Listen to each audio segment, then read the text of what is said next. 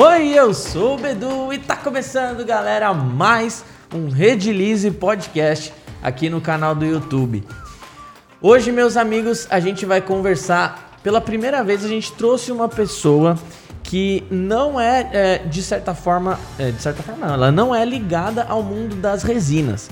Mas como vocês estão acostumados aí a, a, que a gente já tem falado, já tem informado para vocês, a nossa ideia aqui do canal do YouTube é trazer pessoas que possam é, agregar é, na vida profissional de vocês, seja no início, no meio, onde vocês estiverem na vida profissional. Então é que nem o Beto fala, é tipo um Sebrae. O Sebrae da iniciativa privada. Sebrae da iniciativa E é a primeira mulher também, né, do podcast. Acho que é. é. Olha só que podcast, sim. honra. Já Obrigada. tá, já tá marcado com a Priscila, mas ela é a primeira Caramba, mulher. É. Que legal. E, e obrigado, Obrigada Estela. a vocês pelo convite. Estela Jordi ou Jordi que fala? Jordi. Jordi. Jordi. Show, show de bola. Obrigado pela presença aí do, do podcast. Tá tudo bem? Ah, tá. Ah, é o meu som, mano. Eu sempre faço isso, velho. Vocês deviam me despedir. Eu tô aqui com o Betão e a Estela. Mais uma vez, obrigado aí pela, pela presença. É, o Beto quer falar um pouquinho, né? Ah, como, sim, Como que ela sou- chegou é. até aqui. Sim, sim. É, completando um pouquinho isso que o pessoal já tá entrando aí no YouTube, completando um pouquinho isso aí que o Bedu falou, a ideia é realmente a, a- essa parte do- da criação de conteúdo, principalmente esse conteúdo ao vivo aí da, da rede, ser esse Sebrae da iniciativa privada, né? A- a- como o nosso público do Redilize e dos Red Centers, ele é quase que totalmente de empreendedores, então a ideia é nós trazermos carreiras diferentes aqui, pessoas com histórias interessantes, pessoas com conexões é, é, interessantes, e esse é o caso da Estela. Como que ela chegou aqui? É, ela me entrevistou num, num programa. Acho que pode falar aqui da Claro, entrevista? Tá? ela, vontade. ela me, me entrevistou num, num programa chamado Empresários de Sucesso, que passa Band News e alguns outros canais aí. Band News e Rede TV agora. Show. Ai, que da hora. Eu- Canal o, meu, o meu já vai sair lá também, não? Aí você tem que falar com a produção. Ai, que medo. Tá. Mas eu posso checar pra você. Obrigado. Conta comigo lá. É nice. E, e aí, quando eu estava sendo entrevistado por ela, um, um brother nosso que trabalha com a gente lá no nosso estúdio da, da freguesia a reconheceu e falou: Ó, essa, essa jornalista aí é, é pica.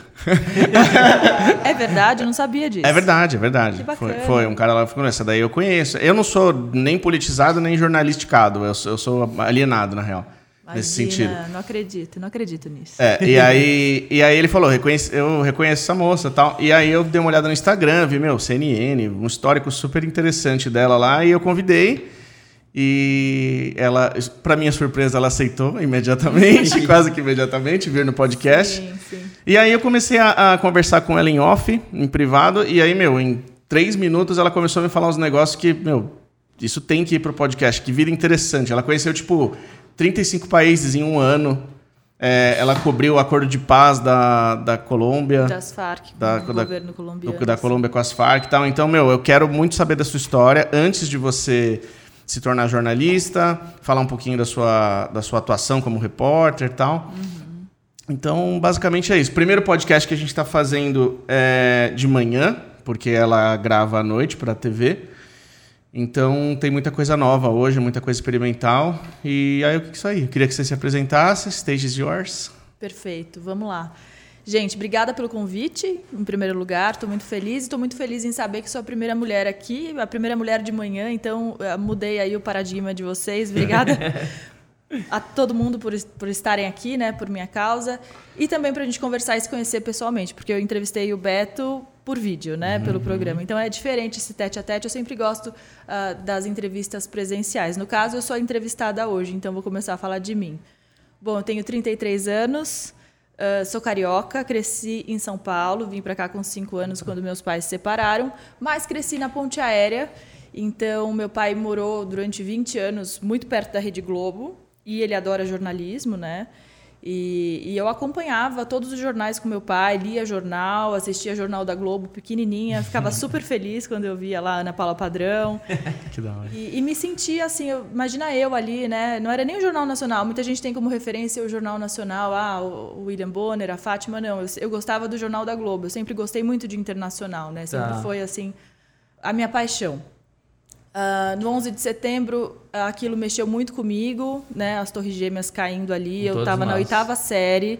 Foi meu aniversário é 6 de setembro, foi cinco dias depois do meu aniversário. E oito antes de Ainda, ainda tava, tipo. E eu era meio criança, eu tava mal feliz ainda do meu aniversário. É. E falei, pô, velho. Isso. Eu tava na oitava série, aí as Torres Gêmeas caíram ali, ruíram, foi, foi uma coisa muito impactante. Impressionante como marcou foi, isso. Foi, né? marcou demais. É. Eu, tenho a, eu tenho a Veja da, daquela semana que eu guardo até hoje. E aí, nessa, uh, nesse momento, eu já sabia que eu queria ser jornalista, porque eu brincava muito de rádio também com as minhas amigas. Uh, via muito MTV, acho que a MTV fez muito parte da, da minha formação, acredito que de vocês também, né? Uhum. Pensei Sim. muito em ser VJ, queria muito ser VJ. que da hora. Também, mas sempre é, gostei muito de comunicação, gostei, sempre gostei muito de estar em contato com as pessoas, de música, de notícia e dessa parte da arte também, né? Que, que aí depois eu vou falar sobre isso.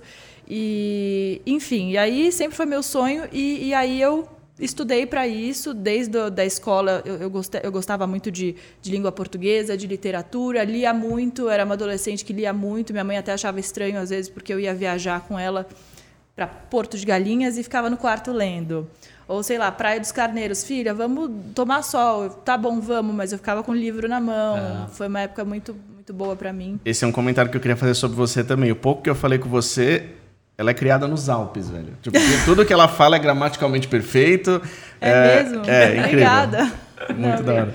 E, e, e, eu gostei, sempre gostei muito de ler e, e, tive uma, uma fase bem introspectiva na minha adolescência. Depois vivi o oposto disso, né? Muita festa, muitos amigos, muito churrasco. Uhum. E, mas nunca desisti do jornalismo, sempre segui nessa linha. É, cheguei a pensar em relações internacionais também, ah. né? Desculpa meu celular, Imagina. tô no modo Não, avião. Eu, tô, eu, eu, desculpa que eu tô mexendo um pouquinho aqui, eu tô mandando nos grupos o, o link, tá? Bom, e aí uh, eu fiz o, o, vestibular da Casper Liber com 17 anos, não achei que fosse passar, tanto que eu fiz, acho que era dezembro, e, e, fui passar as férias no meu pai. E eu, eu pensava o seguinte: bom, se eu não passar, eu vou fazer cursinho no Rio, que era o que eu mais queria. Era, era minha vontade, fazer cursinho no Rio e tentar nas faculdades do Rio e São Paulo. Mas eu acabei passando, voltei para São Paulo, comecei a faculdade em 2006. Foram anos incríveis, porque eu tive a chance de, de trabalhar na TV Gazeta. Comecei já no segundo ano da faculdade na TV Gazeta no jornal da Maria Lídia Flandoli, não sei se vocês lembram dela, é uma hum, comentarista nome, mais é, mais antiga, assim, muito boa, maravilhosa. Trabalhei com ela, com José Paulo Kupfer, que é uma referência em economia aqui no Brasil. Acho que ele está no Estadão, ele era da Folha, ele está no Estadão agora. E eu, eu fechava o, o, quando eu era estagiária, fechava o, como chama isso? A, quando a bolsa fecha e a gente tem que colocar os índices, uh, os indicadores de economia. É, é ele que entende mais é. essa parte. Eu tinha é, que correr, a bolsa fechava, eu tinha que colocar o valor do dólar lá na tarde, era tá. muito cobrada, enfim. E fiquei uma fase nessa, nessa área de economia. Depois eu fui para o internacional. Eu ajudava o editor de internacional, o Carlos Biguetti, que é um amigão meu. É, ele me ensinou tudo de Reuters, tudo das agências. A gente não tinha uh, correspondente, então era tudo de redação. Então aí que eu aprendi muito de internacional. Eu fiquei quase dois anos fazendo internacional e indo para a rua também. Então, aos finais de semana eu ia fazer reportagem e durante a semana eu ficava lá escrevendo sobre Afeganistão, muito Afeganistão, Obama, a crise de 2008 e, e tudo isso. Então, aprendi demais. Depois disso, me formei. Depois da Gazeta, fui para a Rede TV, onde eu virei uh, editora de internacional. Fiquei lá dois anos. Só que eu via imagens do mundo inteiro e eu falava, gente, eu quero ir conhecer pessoalmente. Eu conheci alguns países já, já tinha ido para Cuba, para Argentina, Uruguai, Estados Unidos, mas eu queria conhecer mais. Eu não tinha ido para Europa, por exemplo, ainda. Uhum. Então eu falei, não, preciso disso, né? E aí eu conheci uma pessoa que eu comecei a namorar que tinha os mesmos sonhos que eu. A gente comprou um mapa mundi, colamos na, na parede ali da cozinha dele, eu lembro, e a gente começou a marcar os lugares que a gente queria conhecer e como a gente iria. Então, o projeto inicial era ir por, por terra. Ele era do ramo ou não? Não, ele é administrador de empresas também. Ele trabalhava na Citroën nessa época. Uhum. E aí a gente foi uh, a gente foi traçando ali e a gente acabou realizando, só que fizemos quase tudo de avião, né? Não teve jeito, a gente começou por Portugal, isso em 2012. Começamos por Portugal, ficamos uh, quatro meses na Europa, rodando tudo, o leste europeu. A gente chegou, a, a gente subiu até a Escandinávia, foi descendo eh, pela Rússia, depois leste europeu, depois Turquia. Turquia a gente pegou um avião uh, para Israel. Israel a gente ficou uma semana, 15 dias, desculpa, de Israel. A gente voltou para a Turquia, pegamos outro avião, fomos para a Índia e a Índia Nossa. foi sensacional. Nepal, China, a gente foi descendo a China de trem. Conheceu o Fleina, né? Um funcionário nosso que, que é, é indiano. É maravilhoso. Eu adorei os indianos. A gente especificamente no Rajastão, né, que é a parte mais pobre ali da Índia e só que mais preservada, a cultura mais preservada, né, Tinha hoje. que desviar dos elefantes na rua, assim? Não. Ah, mais ou menos. Das vacas, sim. Elefantes, vacas... não. Das vacas, sim. E e depois a gente foi para o sudeste, sudeste, Asiático, né? Ficamos lá mais seis meses, Laos, Vietnã, Camboja e Tailândia. A gente ficou fazendo aquela volta durante vários meses e foi muito bom viver isso. A gente se desprendeu demais. Eu não fui com um smartphone, por exemplo. Ficava só com a câmera fotográfica animal, é. e, o, e o computador. Então a gente não tinha essa... 2012 isso? 2012 para 13, isso. Então a gente criou um blog. Eu tenho um blog, eu nem te passei. Nossa, né? é. é porque, na verdade, esse blog eu ainda quero fazer algo maior com ele. Mas tá rodando até hoje. Tá. Qual tá o nome sim. do blog? 212 dias pelo mundo, que a gente acabou Nossa, ficando que, louco, que a gente hein? acabou ficando muito mais porque a, a, a, Ásia é bem mais barata, sobrou dinheiro, então vamos ficar aqui, lógico, né? Carolina, Carolina Herrera vai te processar. é verdade. É. Eu, depois eu pensei nisso. Nossa. É? Depois de uns meses falei, nossa, esse nome tá muito o nome do perfume. É. e, e aí depois disso a gente voltou para América do Sul, fomos eh, a gente foi direto a gente chegou em São Paulo, não falamos para ninguém da nossa família, porque eles iam prender a gente aqui. A gente dormiu em Guarulhos e pegamos outro avião para Lima, no Peru.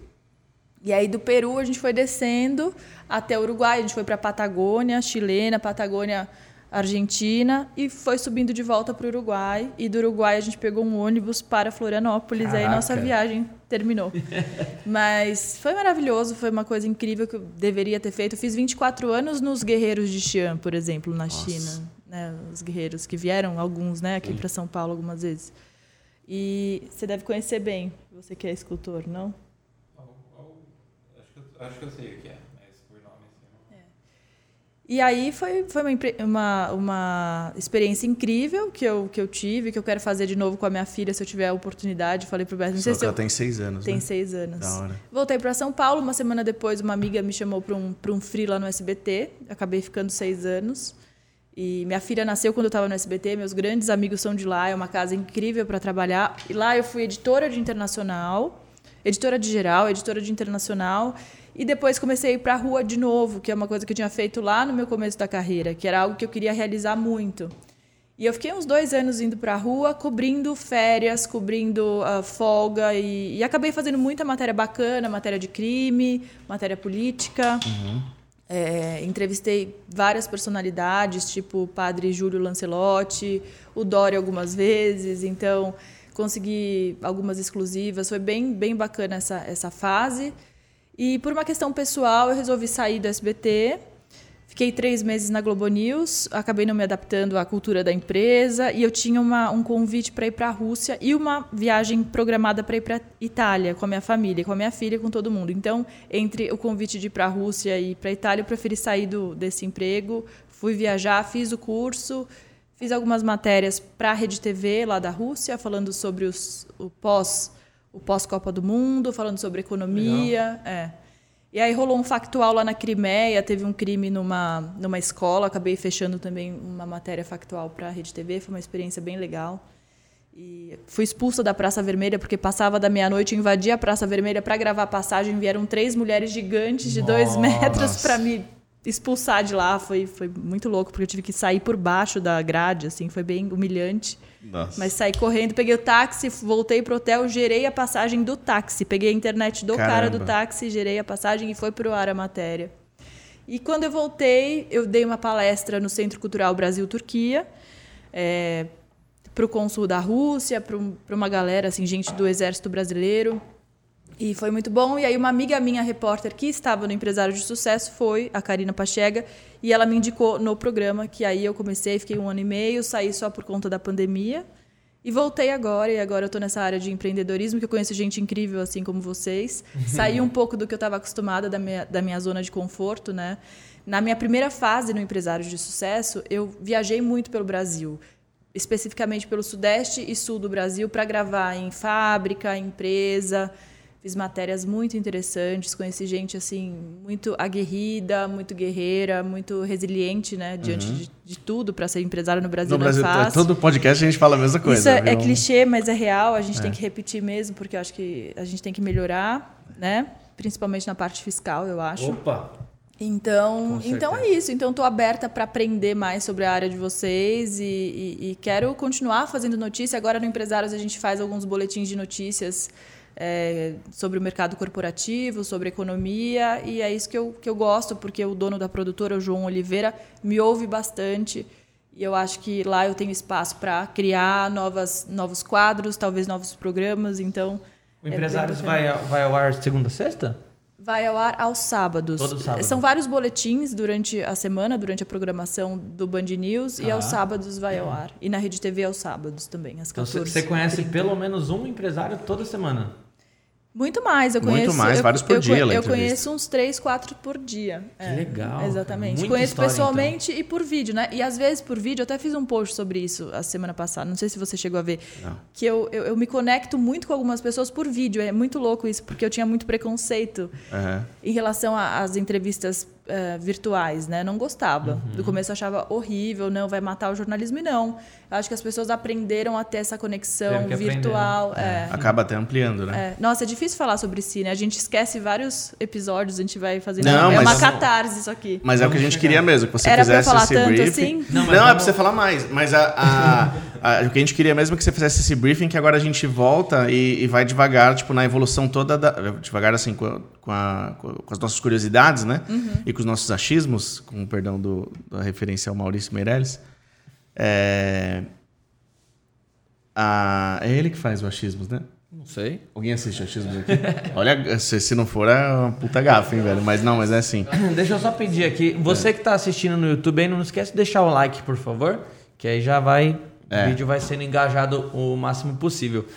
Eu queria saber, Estela, é, só voltando um pouco na linha do tempo, né? Como, como você, você fez um resumo excelente pra gente. Eu já passo várias perguntas aqui pela Que minha bom, cabeça. obrigada. Achei que foi. Não, ah, ficou- ficou Falei muito bom. demais. Não? É que eu, Eu sempre queria- falo menos, eu sempre ouço, né? Então é diferente estar aqui, mudamos os papéis. Não, eu quero depois você até me dê umas dicas pra eu me tornar o melhor, melhor entrevista, entrevistador. Não, você já é um comunicador, você nasceu com isso, já percebi quando eu vi suas entrevistas. De jeito nenhum, tô... mas eu gosto, eu gosto muito, tenho muito essa, tenho muito essa, esse gosto também que você tem desde lá de criança, assim. Eu lembro, Uhum.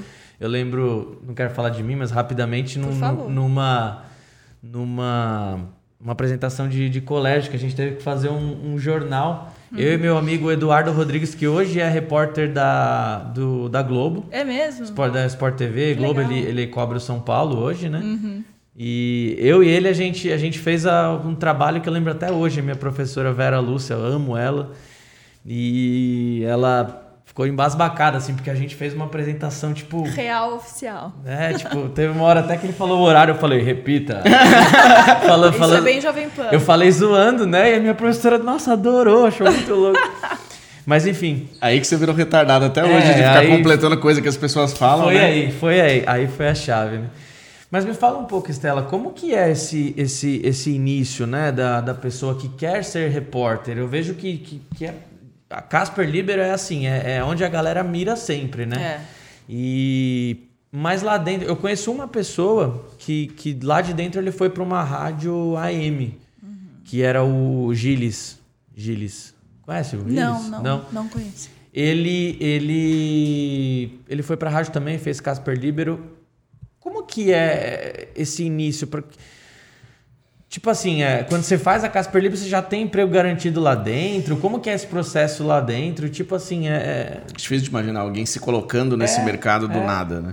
É, É como bem, que é esse início? não, é assim? bem difícil. A Casper Libero ela é a, é a faculdade mais tradicional do Brasil, é a primeira de, de jornalismo do Brasil, a primeira escola de comunicação do Brasil, né?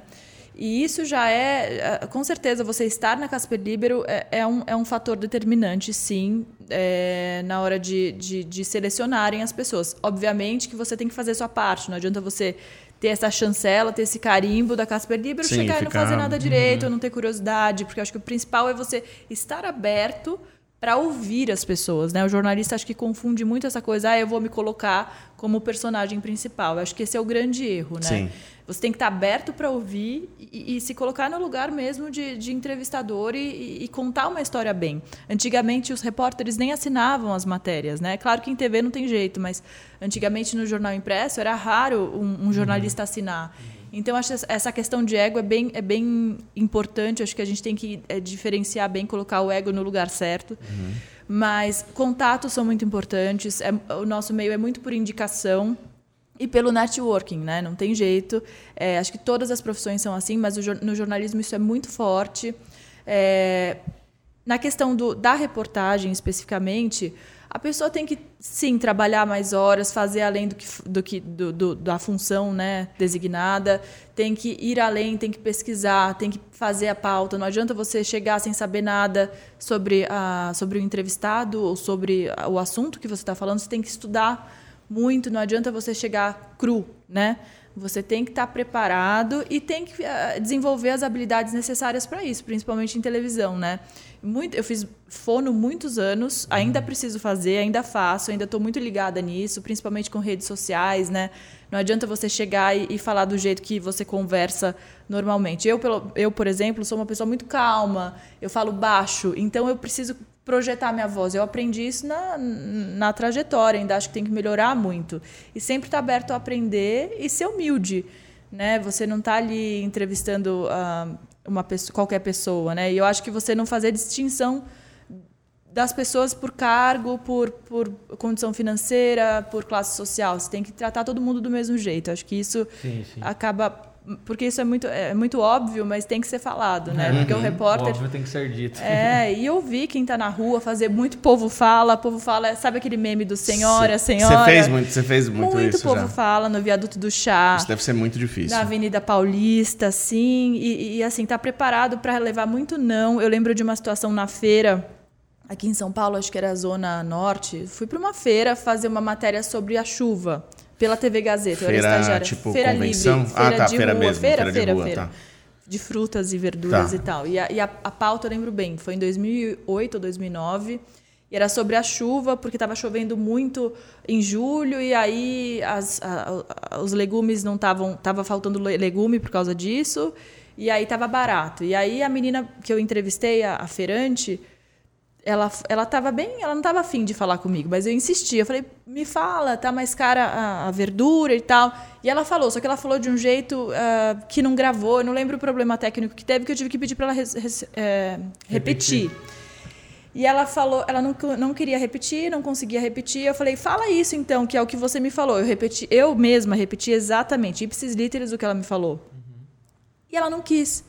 E ela ficou muito brava. Ela falou: Você está pondo palavras na minha boca. Eu falei: Mas foi o que você falou. Ela falou: Tá muito fácil ser repórter. E não sei Começou uma briga. Eu nem respondi, Caramba. saí e fui embora.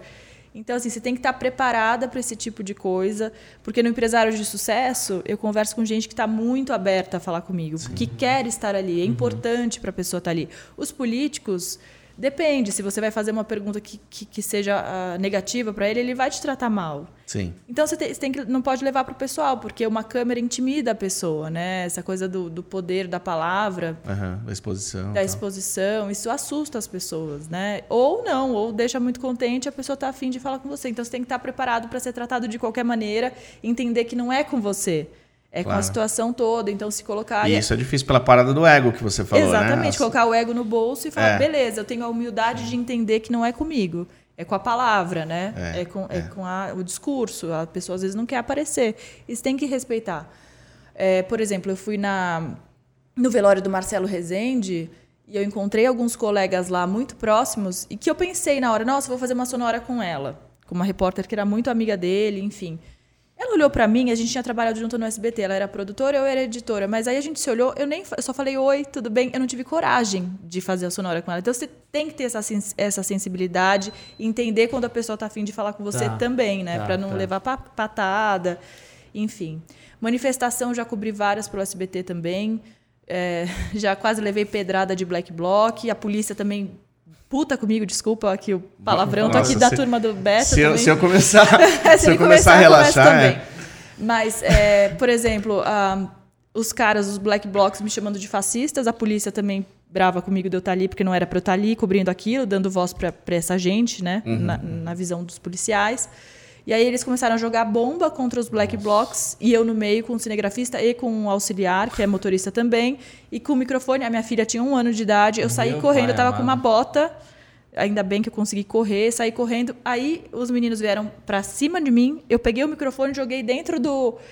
Olha, foi uma loucura, foi muito, f- foi muito instintivo. Peguei o microfone joguei dentro do, do carro da polícia e me escondi atrás. Nossa, gente, foi uma mano, coisa. mó agente foi secreta, uma, né, velho? Foi uma guerra aquilo. Mas nesse momento eu falei, gente, acho que talvez eu esteja no lugar errado, não devia estar aqui. Quase chorei ali Essa nesse ia- momento, mas eu fechei o VT. Quase, eu tô chorando só de ouvir a história, velho. Não, e era uma coisa assim, era por causa da história do, do passe, do, do passe livre, Uhum. enfim. É, imagino que essa parte na, na- não, não é todo repórter que, que passa por isso. Eu imagino que tem vários imagino não, sei que tem vários caminhos, né? Através do, do quando você faz o jornalismo lá, tem vários caminhos para para você seguir dentro do dentro da profissão. Mas essa parte assim de tipo a, a hora que for você tem que ir lá cobrir, do jeito que for, Não tem pode que, falar não. tem que entrar em favela, tem que colocar colete à prova de balas, tem que, meu, Tem que essa ter, parte deve é. ser, deve ser Você tensa. tem que ter isso dentro de você pra ser repórter, com certeza. Não ter medo, né? Já teve que colocar colete coragem. prova de bala já? Não, então. Vou pegar ne- uma água pra ela aqui. Nesse momento, não, não. Não, É. não coloquei, não coloquei. Mas a gente não imaginava que Lógico, seria é. assim, né? Que culminaria nisso também. É.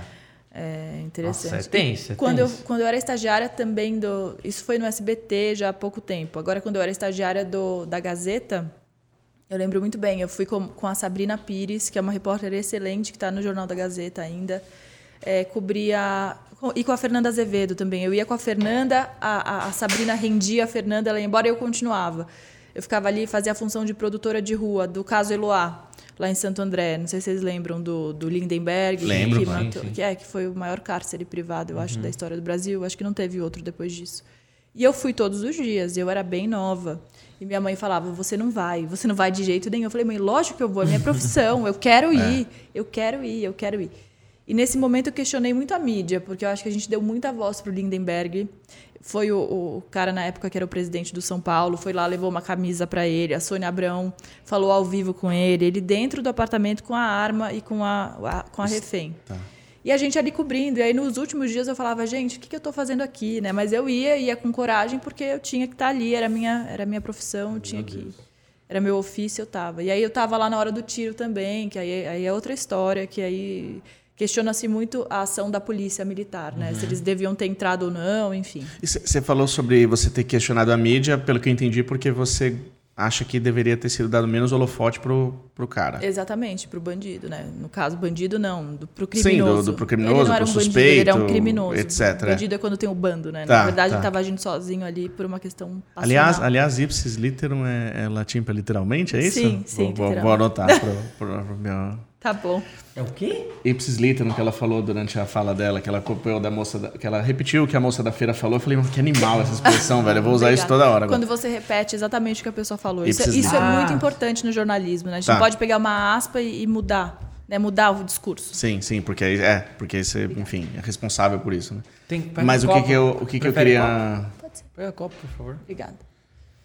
o que O copo, acho que ela guardou lá na salinha, Gui. É, a Mo- acho que a Mônica falou que guardou lá na salinha. E essa parte, desculpa, Não, eu tô tentando lembrar o que eu ia falar, buguei. perdão. Essa parte da, da questão da que você faz fono Lembrei, até, lembrei, até depois eu hoje, falo, é, eu imagino que seja uma parada bem louca, porque assim, como você falou, né? Claro, num, num outro, num outro nível, mas eu também sou, sou comunicador e gravo muitas vezes áudios, gravo roteiros pro canal, falo pra câmera e tudo. Sim. E eu vejo que por mais que eu tente ser, ser, é, expressivo, que eu tente falar com uma entonação legal, não, não fica igual a galera que é repórter, sabe? A galera que é dublador. Eu vejo, por exemplo. Eu achei bem profissional a sua narração. Não, é, que- é assim, eu acho que eu consigo ser bom. Sim. Mas assim, quando, quando, quando eu ouço, por exemplo, meu dublador preferido, amo de paixão, Marcelo Campos, que é o que, que narra, faz as chamadas do, do Premier, Futebol Clube e tal, dublador de várias coisas que eu gosto. Quando eu vejo ele falando, eu falo, caramba, tipo assim, ele não.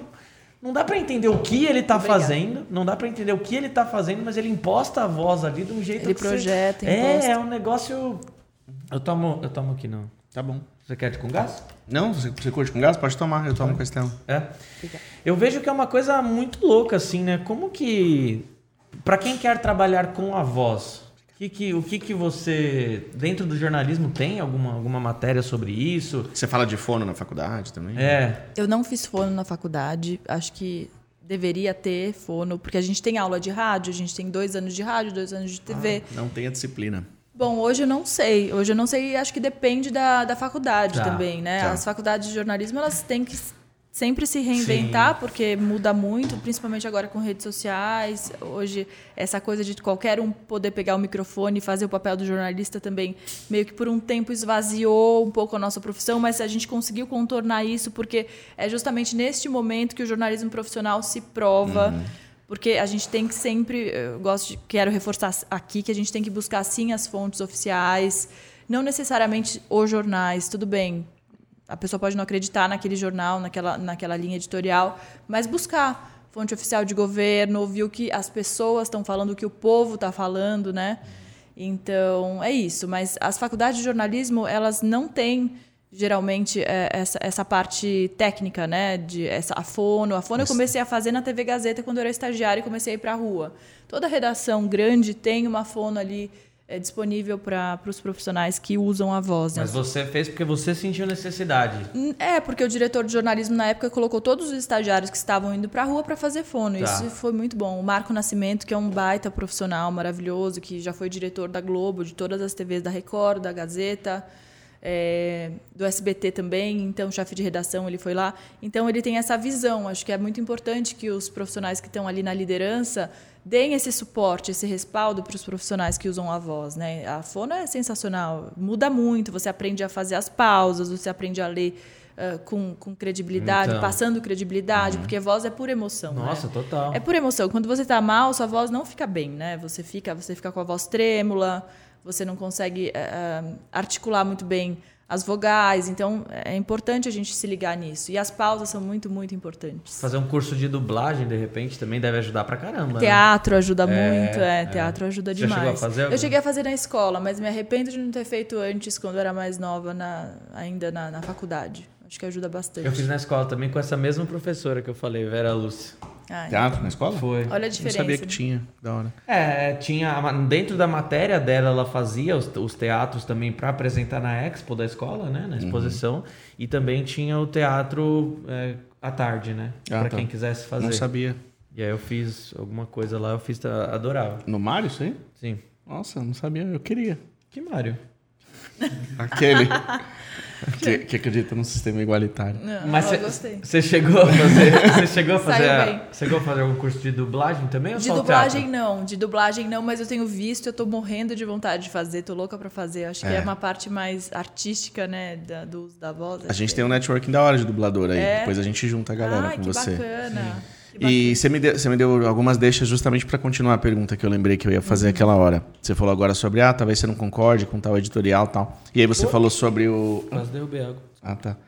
E aí você falou sobre o, você ter questionado lá o criminoso, a, a, a mídia em relação à postura perante o criminoso e tal. E aí é isso que eu queria, que eu queria entender. Queria primeiro fazer uma pergunta sobre uma coisa que eu vi de alguma cobertura que você fez e depois fazer a, a, a segunda pergunta. A primeira, eu vi em alguma reportagem que você fez, acho que para a TV colombiana, é, onde você se apresenta para eles como companheiros. Sim.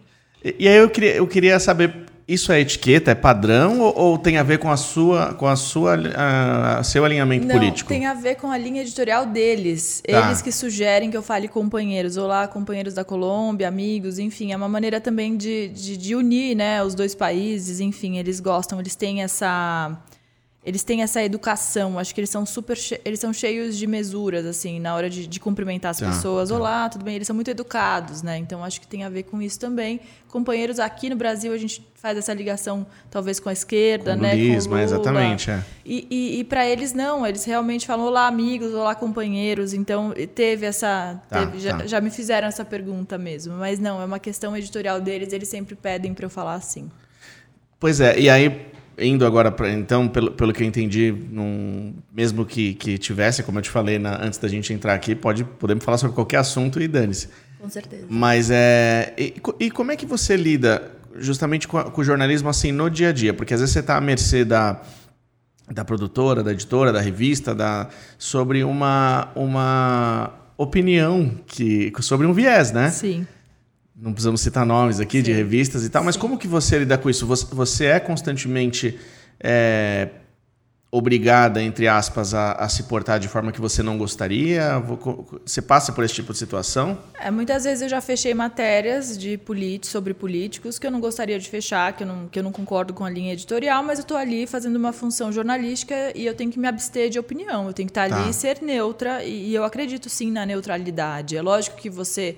Não- intimamente, pessoalmente, tem a sua opinião política, mas se você está executando um trabalho, você tem que fazer da maneira mais neutra possível e tentar fazer as perguntas ah, mais profissionais, né? De uma maneira mais profissional mesmo. E muitas vezes eu não concordei e eu tive que fazer. Colocar Sim. o ego no bolso de novo. Colocar né? o ego no bolso. é, Tem que sim. meditar muito, Tem então. que meditar muito, exatamente. Mas por isso que eu saí de algumas redações também em alguns momentos. É, então. Porque eu falei, pra mim não dá mais. E aí eu encontrei outro caminho profissional, sabia que eu conseguiria me recolocar e, e resolvi sair sim por causa disso, sim. Eu acho que. É lógico que não é sempre que a gente pode fazer, não é na hora que a gente pode fazer, a gente não pode espernear e deixar um emprego, não é isso. Mas como jornalista a gente tem que ter nossa postura, mas nem todo mundo precisa saber sempre, né? Claro, total, é. O tempo todo, o tempo todo. Tem jornalista que gosta de se colocar e se coloca, mas paga o preço por isso, né? Quando você é peixe pequeno, não sei se é uma boa ideia fazer isso. É. Ou às vezes sim, às vezes você viraliza por causa da opinião Depende, também. Né? exato. Raquel Sherazade É, começou total. a falar sobre carnaval e falou muito bem, e tá aí. Ela é maravilhosa, e ela mudou de ideia, mudou de opinião, ela foi usada politicamente, né? E, e- e se colocou contra isso, e ela foi muito corajosa. E como eu disse, coragem é uma das características para você seguir nessa profissão tão difícil. E paga-se muito mal, e eu quero falar aqui que as redações têm que dar mais valor para os jornalistas. É mesmo? Não sabia, não. Sim, sim. Qual área Nos do bastidores, jornalismo que... principalmente. Qual área do jornalismo que paga melhor? Esportivo?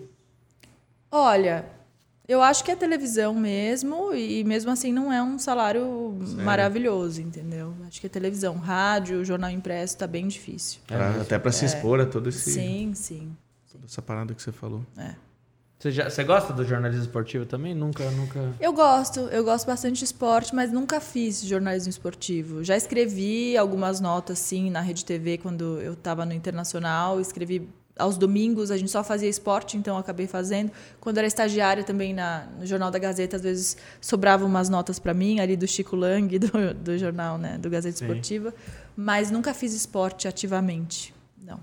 E o que, que você ia falar sobre a arte que você comentou, que você ia falar depois? Sobre a arte, que eu adoro o jornalismo cultural, adoro. E, e eu fui casada com, com um artista plástico que, que ele não é escultor, mas ele, ele faz vidro em casa, né? Aquele Fusion. Sério? É, Aquele- nossa, é, muito é muito lindo. E ele é pintor também. Então eu fiquei muito tempo, às vezes que eu fui para a Europa depois dessa viagem grande, eu fui só para ver museu. Então acho que essa é uma parte que o Brasil tem que olhar bem, né? Depois do. ah, do, do incêndio ali do Museu Nacional me Nossa, doeu que dó, né? demais. É, Deus céu. Mas acho que agora as pessoas estão olhando mais para isso, principalmente por causa desse problemão que a gente teve no Museu Nacional lá no Rio e agora o Ipiranga vai reabrir, então estou muito feliz com isso. Acho que a gente tem que valorizar mais os nossos artistas, os nossos jornalistas e, e- olhar para a cultura brasileira com mais carinho, sabe? Artistas, não você. Agora em 22, agora o ano que vem vai ser o centenário ah, da Semana de Arte Moderna. Eu quero muito fazer matérias em relação a isso. Não sei como ainda, mas eu quero fazer um projeto. Então acho que a gente tem que olhar, né, para Tarsila, para todos os artistas que a gente tem incríveis, né? Às vezes os, os museus lá de fora valorizam muito mais a nossa arte do que nós mesmos e acho que a gente tem que olhar bem para isso. A gente está super conectado com o artista. A gente Uhum. ou, ou patrocina, ou é fornecedor, ou a gente tem um monte de relação com o artista, principalmente voltado à à à escultura, mas não só isso. Quadros também. E você foi casado duas vezes, então? Uma vez, Ah, uma vez. não é a mesma pessoa. É a mesma pessoa que eu viajei. Ah, tá, tá, tá. Saquei, saquei. E. Você. Você. Aí eu entrou em 2018 entrou em empresários, né? Isso, fim de 2018. Você entrou como, como repórter, hoje você é apresentadora. Isso, exatamente. Ainda faço algumas matérias na rua, né? Quando eles precisam, eu vou, eu gosto muito da rua, mas estou bem feliz no estúdio também, porque é outro tipo de vida, outro tipo de rotina, né? Na rua a gente viaja muito, não, né? não pode falar não, não vou. Você tem que ir, você tem que fazer seu trabalho. E é importante. É pesado. Você tá trabalhando domingo a domingo, né? Tipo, você não... É, agora no Empresários não. A gente grava de segunda a sexta, eventualmente aos sábados, mas em redação a gente tem uma escala assim de, de plantões bem, bem forte. Então, geralmente é dois para um, então você folga dois e trabalha um. E aí você trabalha esse fim de semana cheio, sábado e domingo. Então, se você fizer a conta, são 12 dias direto, né?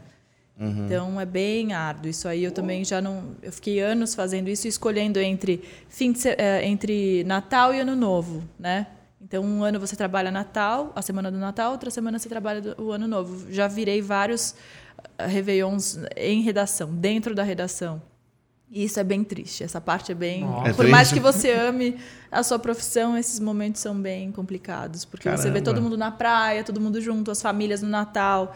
E aí você fala, nossa, eu tô aqui trabalhando. Nossa, quantas vezes? Umas três, quatro vezes, pelo menos. Eu virei na redação. Meu Deus. Isso é meio padrão do, do jornalismo, assim? Padrão de jornalismo de TV. Isso. Tá. Que é o que eu posso falar. Acaba rolando isso. Acaba, acaba não. Sempre rola isso. sempre rola isso. E, e- e me fala uma coisa, eu quero entrar um pouquinho, como a gente comentou desde o, desde o, quando a gente comentou no início aí, é, a no- o nosso intuito é, é ajudar quem está assistindo a, a empreender, muitas vezes, né? Então, eu queria que você falasse um pouco aí do- dos bastidores de como é o empresário de sucesso, é, como vocês vão atrás das pessoas, Tem outras entrevistadoras lá também, né? Tem, tem. É, A queria- Mirelle, Mirelle Moschello, Daniel Caniato, Aham. né? A Como- Cláudia Bartel estava com a gente também. Como que é o dia a dia lá? Você pode contar um pouco dos bastidores pra gente? Como, como que vocês selecionam as pessoas? Por quê? Quando? Onde? A gente tem uma equipe de produção bem grande, muita gente trabalhando no nos bastidores, pesquisando, principalmente pesquisando quem se destaca de fato, tanto em rede social quanto em premiações, em eventos. Tem muita indicação também, né? De, de jornalistas, desculpem, de, de empreendedores do Brasil inteiro. Então, você falou, ah, eu tenho um amigo que é muito bom em tal área. Aí tem uma triagem, a gente Tá. faz uma pré-entrevista, alinho o roteiro. Então, quando eu chego ali na, na redação, quando eu chego no estúdio, eu já tenho os roteiros prontos, que eu sempre reviso. Falo, gente, mas isso não tem sentido. Aí eu incluo uma, uma pergunta, ou duas, ou mudo tudo. Não, aí eu converso com o roteirista, a gente troca uma ideia quando dá tempo. E aí eu, eu vou lá, entrevisto e converso muitas vezes com, com o entrevistado. A gente conversou, Beto, antes, eu não me lembro. Se a gente conversou Sim, antes, ou antes foi, da ou entrevista. é, ou se foi de uma vez. Não, a gente conversou. Ah, A gente conversou pouquinho, um bem pouquinho. pouquinho. É, eu gosto de fazer a pré-entrevista quando tenho tempo. Por exemplo, ontem eu entrevistei uma corretora brasileira do Acre, que foi há 30 anos para os Estados Unidos. Ela é uma das maiores corretoras da Geórgia, do estado americano da Geórgia. A mulher já, já comprou 24 casas e já vendeu milhares de casas. Caramba. Ela é super boa. Ela chama Lau. O nome dela é Lau Raminelli, algo assim. Rimanelli. Desculpa, Lau, se eu errei ela, seu sobrenome. ela compra imóveis e vende? Ela, ela fez isso na trajetória dela ali nos Estados É. Unidos, ah, mas ela vende para brasileiros, Tá, para a tá, comunidade tá. Então é brasileira. corretora ela mesmo, é é. corretora de imóveis mesmo. Tá. E ela é muito boa. Ela tem uma história incrível, ela é autodidata. Ela chegou lá limpando casa e, e hoje ela é uma das maiores ah, corretoras para a comunidade brasileira dos Estados Unidos. Ela me contou várias coisas. Então eu gosto de conhecer a história da pessoa antes. Quando eu posso, eu faço essa pré-entrevista. Obviamente não tem, tem dias que não dá tempo. Sim. É, foi bem rápido a entrevista. É, é. E a gente tem um quadro, eu eu apresento essas, essas lives, que a gente fala que são lives gravadas. Al- A gente faz algumas ao vivo mesmo, live, live, que eu gosto muito, porque tem mais emoção, né? Então, a- quando a gente erra, a gente assume o erro e continua. Eu falo sempre isso pra pessoa, ó, tropeçou na palavra, continua. Gaguejou, continua, repete. Isso é uma dica muito importante para quem quer fazer podcast, né? É. E e que mais? Eu tenho um quadro dentro do programa que se chama Ícones, que ali que eu até quero convidar vocês para irem para vocês foram na produtora, né? Já? Eu ainda não. Não? Não. Para vocês conhecerem, porque é um espaço que a gente, a gente tem mais tempo para entrevistar. É um quadro de uns 10, 15 minutos que a gente conversa mais sobre o empresário, eh, sobre, mais sobre a vida pessoal, sobre Ah, a é. trajetória dele, não só sobre a empresa. Claro que a gente acaba falando sobre a empresa muitas vezes, assim, sobre a empresa, sobre o que a empresa faz, mas o foco principal é o empresário, né? Ele como ícone ali naquela, naquele setor. Vamos É sim. bem legal. Sem dúvida, vamos. Tem muita história pra gente contar também. Mas E a- é- ai, com certeza, vocês têm, vocês são super arejados aí, né? Vocês não ficam só no- na sua área, acho que na área de vocês. Ah, é, não. que É, a gente gosta. Um pouco, a é. gente gosta. Essa, essa é a intenção Que mesmo. nem, que nem eu te falei ontem, meio. Como é que eu falei? Surrado, né? Né, surrado, adorei esse termo, tô surrado. Que, que ela falou que, que eu, eu parecia Mais novo. mais novo. Aí eu falei, é, pessoalmente não, não fala muito isso. Eu já, já tô meio. Tem que ser mais gentil consigo, não fala assim. E. E aí você, você entrevista. Eu não vou chamar de empresário, vou chamar de malucos, né? Porque no Brasil, que nem a É, gente suicida, comentou, né? que nem a gente comentou, é muito difícil empreender. Sim. Assim, é. É- Primeiro que, que cada dia é um leão novo, né? Uma, uma notícia nova. Sim, né? uma mudança gente- de regra, né? Seja mudança do- de regra, seja um presidente que fala uma abobrinha, seja um outro que fala outra abobrinha e, e, a, nossa, e a nossa. Não, e até a- um banco que muda a regra. É, até um... e a, e a o risco no- Brasil, É. as taxas de juros altas que, que, a- que afugentam os investidores também. É né? isso que eu ia falar, nossa, nossa questão de. de é, A galera não tá querendo investir, né? Porque o, pra- o país nesse momento. Esqueci o termo. Não, não é atrativo. Não é pra- atrativo, pra isso. investir. Nesse momento é um país que não está atrativo. Principalmente pra, aí pra gringo, né? Dólar que tá lá em cima. De, nossa, é a questão fiscal que você comentou também. É, é, você até falou que é, é clichê a gente falar isso to- toda hora, mas é Mas bom, tem que bater é nessa bom tecla. repetir e bater nessa tecla. O que, que você tem a dizer sobre isso? Conhecendo tantos empresários, o que, você tem a dizer sobre esse país maluco aí de... Eu acho que apesar disso tudo, para sobreviver, os empresários que se dão bem são os mais criativos, É, né? Que é. é. o caso de vocês, que vocês estão aqui fazendo esse, esse podcast justamente para entrar em outras áreas, para promover também a empresa de vocês e, e levar cultura, levar informação. Sim, agregar valor para a sociedade. E, e né? é isso, e, e você tem que ter esse diferencial.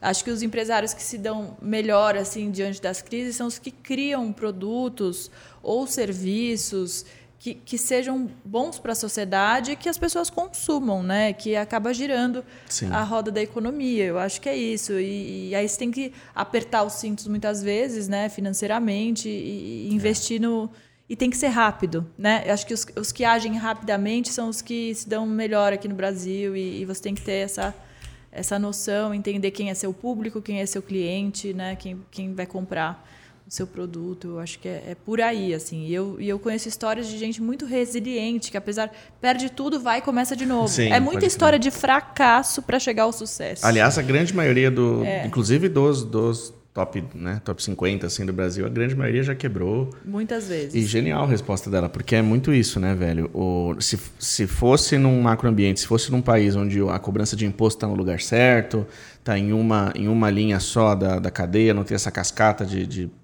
multi-impostos aí, num país onde isso funciona, você tem o direito de empreender como uma engrenagem do sistema todo. Ah, eu vou abrir uma distribuidora de soja. Beleza, você distribui soja. No Brasil você é proibido de fazer isso, porque se você só distribui a soja, você vai ter o imposto na máquina que você comprou, no insumo que você comprou, depois já tem imposto na venda e tal. Então o negócio ele nasce morto, né? Então aí é muito o que ela, o que ela falou. Você não pode. Você, isso é bom, porque realmente a gente forma empreendedores muito fodas, né? Porra! Muito Sim. fodas. Ah, ah, que Não, não, não 30 falando da também. gente, mas, porra, quanta coisa a partir da rede a gente criou. Né? A gente ajuda, a, a gente faz um, um trampo gratuito hoje de consultoria para quem compra da gente. A gente criou comunicação, a gente faz network entre.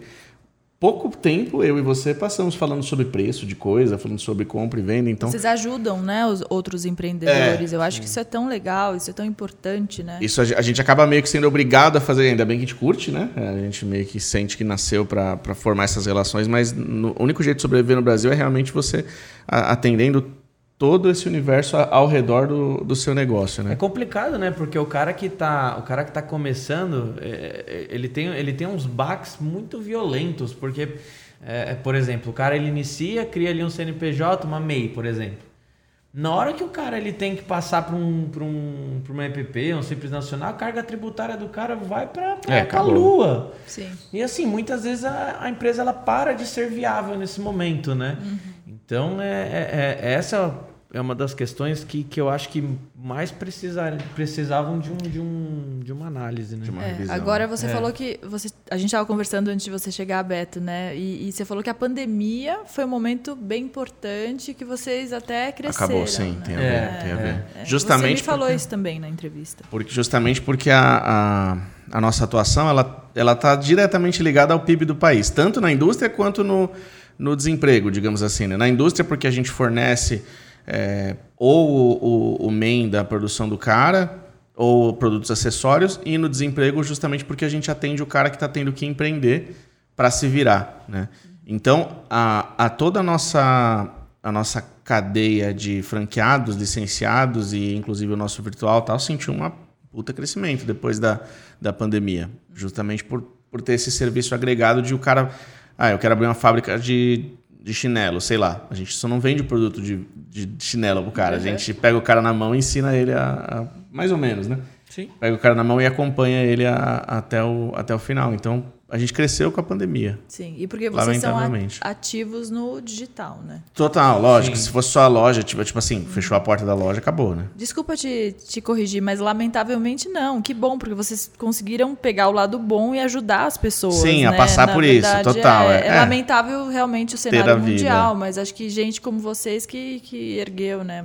Sim. Quem, quem tava sem saber o que fazer. É. Deve ter sido uma maluquice pra vocês essa pandemia, né? Sim, sim, a gente teve que Nossa, agir cara. rápido e, e, por exemplo, eu gravava muito na rua, eu gravava muita matéria viajando presencialmente. E aí eh, parou, a gente foi direto pro estúdio. Eu comecei no estúdio também por isso, de, né, comecei a Entrevista apresentar online, as então. lives.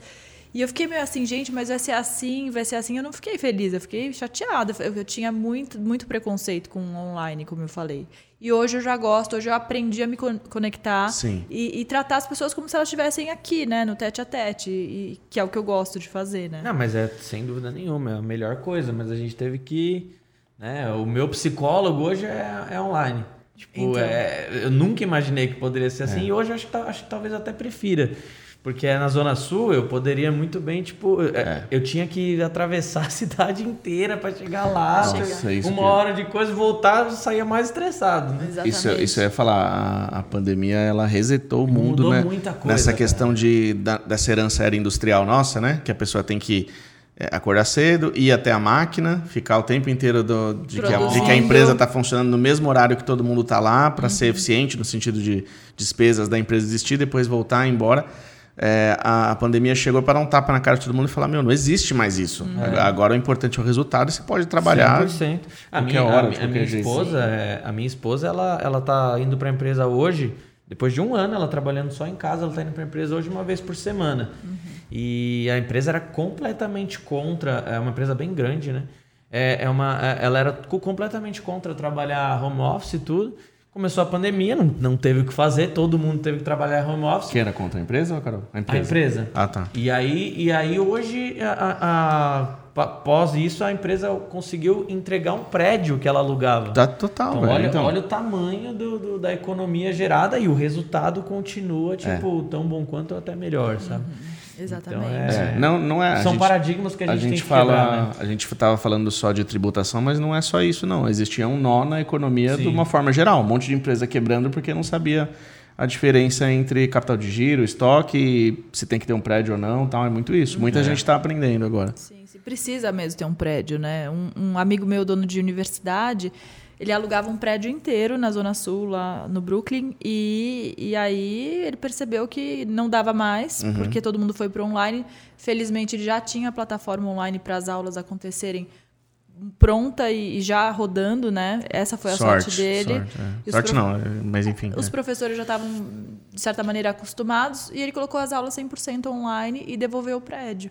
E é isso, e agora ele está bem melhor, pelo que ele me falou, ele, ah, porque o, o aluguel era muito caro, né, do Total, prédio. é. Então, agora eu não sei se ele vai voltar para o presencial, acredito que sim, mas talvez em outro lugar, não sei, não conversei É. mais com ele. Mas eu até chamei ele para o empresário, ele conversou comigo no começo da pandemia, e aí a gente tem que observar, ele agiu muito rápido, né? Sim. A, a rede Esse também. é um exemplo. Mais, mais uma vez a questão do ego que você falou, Sim, né? sim. Hoje, beleza, a, a gente já, já teve galpão assim de 6 mil metros quadrados, só de operação, só de estoque. Hoje, hoje é um negócio muito mais variável, assim. Você está vendo aqui, a gente tá. Aqui é um, é um co-work da, do call center da rede aqui e tal. O CD fica lá em Campinas, tal. então é uma parada muito mais inteligente agora. Você vai no CD, não tem aquela coisa, não tem aquele cartão de visita, tipo aquela parada. É, é, é um break do ego de novo, né? Que nem a gente tá falando. Tipo, com certeza esse seu amigo, na hora que ele queria levar alguém para visitar Era a lindo, faculdade dele, nossa, linda. animal, né? Eu- Sim. é- Era, era a extensão da- do ego dele, né? Aham. E na verdade é- não é isso que importa. O que importa é a qualidade do seu produto, na- no fim das oferece, contas, né? é. É. Isso mesmo. É, é, e isso, isso é, é- é complicado quebrar isso, né? Pô, eu lembro, eu lembro quando eu comecei a trabalhar na rede, o, Gui tava falando isso esses dias. Ele chegou pra mim, ele chegou para mim e perguntou, tô querendo deixar, porque o, Gui ele trabalhou com a gente faz uns seis anos e aí agora ele voltou agora pra me ajudar nas redes de novo, né? Muito bom. E e na época a gente tinha uma banda e a gente era tudo cabeludo. é A mesmo. gente era tudo tinha uma banda de rock. E, e aí, assim, por uma questão de paradigma mesmo, a gente meio que teve que cortar, porque a empresa não, não tava vendo, tipo, algumas pessoas que lideravam. Aqui na rede? É, que não, Sério, meio que não mano? Não gostavam lembro disso, velho. Sério É, o mesmo. Gui acho que pode até, até falar melhor que. Acho que foi quando a gente fez. Ah, eu, eu passei por isso quando eu entrei na rede É, há 14 anos é. atrás, mas totalmente. Aí, E beleza, mesmo né? sendo filhos do dono, né? É, Olha é, que loucura. Você exatamente. imagina o preconceito que se Exatamente. vive dentro de algumas empresas, né? Pois é. Aí é esses verdade, dias às ele. vezes até com tatuagem. Hoje eu acho que tá mudando, mas tem empresa que você não Muito. pode mostrar É. tatuagem, né? Não, o, o Marcos Mion agora, tá- teve saiu notícia agora que ele, que sei lá quantos anos depois ele começou a fazer é, programa sem, sem manga longa de novo. Caramba. Agora ele tá na Globo, né? É, engraçado. Né? Ele tá mostrando as tatuagens. E aí o Gui esses dias pra mim chegou e, e, e falou, tô pensando em deixar meu cabelo crescer de novo. De boa, mano, por você? De eu falei, boa. ah, falei, ah, vai. Pelo amor de Deu- Deus, deu né, vontade velho? de mandar ele pra... É. O pessoal já vem de chinelo, de crocs trabalhando. É, não, De a galera... Eu Leva o cachorro. eu lembro A gente leva cachorro pro escritório. mesmo? Direto. Ah, o último vídeo que saiu da rede, meu cachorro apareceu. Ah, que e o. legal. Minha cachorra, né? E no. E eu lembro também ah, quando a gente vinha de shorts pra empresa, ah, tá de férias, Uhum. né? De É, shorts. Eu tô- antigamente, eu tô- pode crer. Eu tô de shorts nesse momento, Não, hoje, né? hoje eu tô bem vestido porque, né, podcast, mas realmente não, chinelo. É, então assim, são paradigmas que, que é, culturais de décadas, né? Que, Uhum. vai quebrando devagarzinho.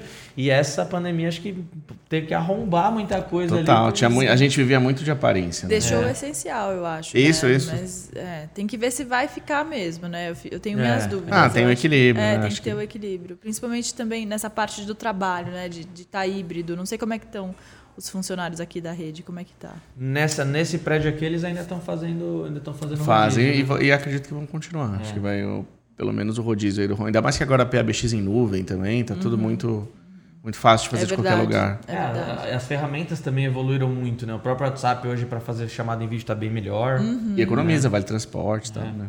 Economiza a saúde Até mental isso. também. É, total, é. Que bom ver empresários com essa mentalidade, né? Porque É, é, bem legal isso. E você, e você me diz um, conhecendo os empresários assim, como que você tá vendo essa retomada? Ainda estamos em pandemia, mas assim, graças a, a Deus o negócio já tá tá dando uma, uma melhorada, né? Tá, tá reabilitando. Como você tá vendo essa retomada na- nas mais variadas áreas? Que áreas ainda estão prejudicadas? Você tá sentindo diferença nas entrevistas em relação à reabertura, assim? Não? Eu tenho, como eu falei, eu tenho conversado com muitos empresários que, que aproveitaram a pandemia para fazer coisas novas, para se reinventar e até para crescer, né? Eu, eu tenho conversado muito com esse, com esse tipo de empresário, né? Mas algumas áreas de eventos, acho que, tá, acho que eventos foi a mais prejudicada, Muito, né? De nossa. festas de casamento, de aniversário, é, todo tipo de festa, de evento também presencial, como congressos e palestras, enfim. Acho que essa área sentiu muito, né? Claro que se readaptaram é, no vídeo, mas eu acho que o, o, o dinheiro que entrava por conta de toda a estrutura, eu acho que esse pessoal de, de, desse, desse setor sentiu demais. Sim. E teve que seguir para outra área. Muita gente quebrou, né? Restaurantes, acho que muitos fecharam, muitos restaurantes fecharam. Essa parte, os bares. Então, é, só os bares mesmo que, que, que começaram a entregar cerveja, por exemplo, aí acho que esses conseguiram se manter. Então, acho que essa parte mais de entretenimento, é, pouca gente conseguiu se segurar. Só quem tinha É realmente difícil, uma né? reserva conseguiu continuar. Mas acho que a retomada está tá acontecendo. Acho que tem muita gente ainda dando passos ah, além da perna, né? Acho que tem gente que não, não deveria voltar tão rápido. Mas é importante também para a economia, né? Então você tem que achar o ponto de equilíbrio ali para para não quebrar, mas também para não, não passar por cima das vidas, né? Do o Brasil ainda tem muitas mortes, né? Sim. Por Covid. Então, Mercado de estética também, Estética. quebrou um monte de gente, tipo... Sim, Nesse momento a gente tá com quase metade da população já, né? Do Brasil. vacinada. Segunda dose já, Sim, né? já. Já Graças tá- a Deus, né? Mas tardiamente. Tardiamente. É. Podia ter comprado antes. E dentro do, do empresários, tipo, que, qual entrevista, qual episódio, assim, que você consegue citar que, que é muito alguma coisa? Ou muito grande, ou muito louco, ou muito... cê- ou você não pode, sei lá. Posso, lógico. Posso falar marcas aqui? A rede Pode, deixa? pode, Vocês total. estão me dando aval, hein? O pai de vocês vai assistir Imagina. depois, não vai te dar bronca. Bom, eu já, eu já entrevistei é, o presidente da Calói, já entrevistei ah, grandes execu- executivos da BIC, o presidente do McDonald's, da Arcos, Arcos Dourados, na verdade, que é a Uhum, maior empresa do McDonald's né, aqui no Brasil. É, que mais? Bom, já, já entrevistei empresários de todos os tamanhos, isso é muito legal, desde a pessoa que está começando até esses mega empresários, dono de banco, muita gente importante muita gente que está ali sozinho empreendendo, que eu adoro conversar com esse tipo de gente. Mas eu entrevistei uma empresária um dia em Santos que que tinha uma ideia assim que a gente ia fazer um documentário. Não, era é uma matéria pequena de dois minutos. Ela já tinha alugado drone, já tinha um- muita gente ali no bastidor, tinham 10 pessoas no bastidor e ela estava imaginando uma coisa enorme. Eu falei, não, mas não é assim e tal. E, e foi muito engraçado, porque eu entrevistei ela e prefiro nem citar a área dela, mas né, a gente não, não é muito ético, mas ela eu achei engraçado que no meio da, da entrevista eu falei, por que, que você decidiu seguir nessa área, né, nessa, nessa profissão? Ela falou, não, porque eu sei que eu ganho dinheiro, aqui eu ganho dinheiro. O meu sonho era ser repórter, mas como repórter ganha pouco, eu Cara, no decidi... meio da entrevista meio- ela fala minha- isso? Sim, na minha cara. Eu, é verdade, você tem razão. Por que, que, que você vai falar numa situação dessa, né?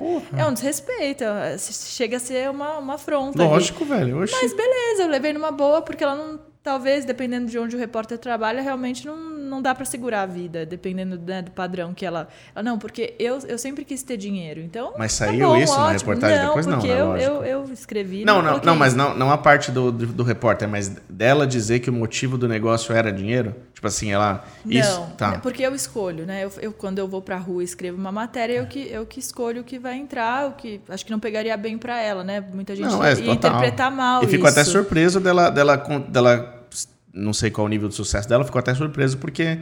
É como a gente falou, se tem muitos momentos. Sucesso e- não é isso, né? Não, Bom, pelo gente- menos pra mim. E a gente passou isso pela rede muitas vezes. Uhum. Estamos passando agora. Tá, tá rolando uma, uma crise é, de, de um principal produto que a gente comercializa, então a gente está tendo que vender a preço de custo. Então tem meses que a gente está só no ponto de equilíbrio. No zero a zero. E, e então, se fosse pelo dinheiro, eu já, ti, já tinha pego todo o patrimônio da empresa e colocaria em outro negócio e É. abrir, sabe? Então, fico até surpreso dela se nortear por, por, essa, por essa questão. Não, de mas, retorno. mas essa foi uma experiência negativa que eu tive no Empresários. As demais, acho que é difícil eu falar uma experiência ruim que eu tive no Empresários. Aham. Eu só entrevistei gente muito bacana, com histórias assim de superação. Gente que, que, que faz acontecer, né? Porque para mim sucesso é isso, é colocar o filho no mundo e deixar crescer ali, fazer aquilo se multiplicar, ajudar as pessoas. Então eu gosto muito de conversar com os empresários que têm eh, projetos sociais e que eu entrevistei também uma uma arquiteta em Sorocaba que tem um projeto incrível eh, de doação de alimentos. Então ela pega uma parte do é, uma parte do lucro dela, resultado. é, do resultado, e, e repassa para uma ONG ali para alimentar os, os moradores de rua da cidade. Então tem muita história bacana, tem muita gente legal, assim. Então é isso, não, não tive uma experiência. Agora, uma experiência fantástica que você diga, algo. Não, então, é, é, só fazendo um parênteses, só você falou sobre, sobre poder falar qualquer coisa, sobre o nosso pai. Hoje a gente não trabalha mais com o nosso pai, tá? Então pode Uhum. ah, xingar. então tá bom. É, é, hoje, hoje Ah, nós somos um, nós, nós temos a nosso próprio Red Center. A gente é como se fosse um. é, enfim, a gente trabalha dentro da, da marca Redilize, mas pode Uhum. xingar ele porque ele. Xingar meu pai? Porque- Não, faz isso não. Não, se ele mandar falar, não falar alguma coisa, eu falo, não, a gente fala o que quiser, tio, o programa é nosso. E, mas o que, o que, que eu tô Adorei, o perguntando. programa é nosso, gostei disso. É. Autonomia. O, o que, eu, que eu queria saber, na real, é exatamente isso. É, tipo assim, alguém. Não sei se você viu, isso rolou no Shark Tank, uma empresa que chama Boston Lata. Não. Bosta em lata? Não Bo- vi. Boston Lata é uma, é uma- Então, exatamente. Não, se eu não me engano, não investiram no Shark Tank nessa empresa por causa da. da- tipo, que bosta, né? Mas, Eu vi, eu badum. vi alguma coisa, mas não sei a história. Então, aí, Eu- tipo, Eu não- vi alguma chamada. Bem a cara do Vitão, né? O Vitão, né? O Vitão seria lixo em lata, né? Piadas internas, tadinho. Lixo em pessoa. lixo em pessoa. Não, então. A, a... E aí, por que eu tô dando esse exemplo? Porque é, é uma ideia que foi até no Shark Tank, o pessoal, se eu me lembro bem, não entrou. Só que depois esse cara viralizou. Ele, ele vende bosta em lata, ele vende adubo, ele vende latas de adubo, vende adubo no varejo. E aí o questionamento do pessoal do, do Shark Tank foi até tipo, ó, é, entendi a ideia, a pegada, o meme e tal, mas a, a é, é, se eu bem me lembro, desculpa até o pessoal do Shark Tank se eu tiver, se eu falar alguma besteira, mas é, acho que os contras deles foram mais no sentido do supply mesmo. Quer dizer, adubo é uma coisa que se vende em tonelada, vende em saca tal. Então, como é que você vai varejizar isso daí? Sim. Inclusive, até parecido com o que a gente vende na, na rede, né? Não sabia, não. Legal. Não, rolou essa história. E aí depois eles até viralizaram. No Mercado Livre eles, eles viraram top seller lá, saíram em notícia e tal. Então é nesse sentido. No empresário de sucesso, rolou já alguma parada assim muito bizarra? Tipo, você vai entrevistar uma pessoa que faz um negócio que você nunca imaginou que, que poderia ser um negócio, assim? Sim, tampa de caixa d'água. Gente, assim, o cara só faz as tampas. Eu achei isso um serralheiro. Eu falei, gente, como que eu vou fazer uma passagem? É. Assim, o que, que eu vou falar? Eu, como repórter, eu tenho que fazer a passagem. Geralmente, eu aparecendo, falando uns 15. Passagem é, a, é a, é a parte técnica, o nome técnico do- dessa, dessa, desse trecho da matéria que o repórter aparece. O que, que eu vou falar? sobre a tampa, né? E aí eu fiz uma brincadeira. Eu falei, sabe a tampa da panela? Então, cada caixa d'água tem que ter uma tampa diferente. Aí você tem que se virar e, e falar um negócio de uma maneira criativa e que seja palatável, que a pessoa entenda o que, o que é o produto, né? E tal. Tem coisas muito específicas, né? Uhum. Nossa. Mas que mais? Ah, eu acho que é isso, assim. Eu fui numa, numa indústria em Londrina, no Paraná, é, uma indústria de batata palha. Que legal. Batata palha, só. Eles só fazem isso. Mas o cara investiu tanto no maquinário, assim, umas máquinas do Japão, da Alemanha, Estados Unidos, um negócio lindo por dentro, super limpo, assim, super tecnológico, que eu não dava nada para a empresa. Falei, gente, vou lá para Londrina para falar de batata palha, mas não, é incrível. Que da hora. E farofa, eles fazem farofa também. E eu gostei muito, eu passei o dia inteiro lá dentro. Eu e uma cinegrafista, eu gosto muito de trabalhar com mulheres cinegrafistas, né? a gente se diverte muito. E, e troca muito também, né? É, é maravilhoso esse trabalho de rua, porque você fica muito unida ali com a pessoa que está com você filmando. Por isso que eu até sou defensora da gente ter equipe sempre, não o, o vídeo, o repórter, que tem muito. Muitas TVs usam o repórter sozinho com Sério? celular, sim, CNN, Rede cara não TV, até dar- Globo, acho que hoje. Eu não sei, desculpa pessoal da Globo se não tiver, mas eu acredito que sim. Repórteres sozinhos com. com É mesmo? No selfie, assim?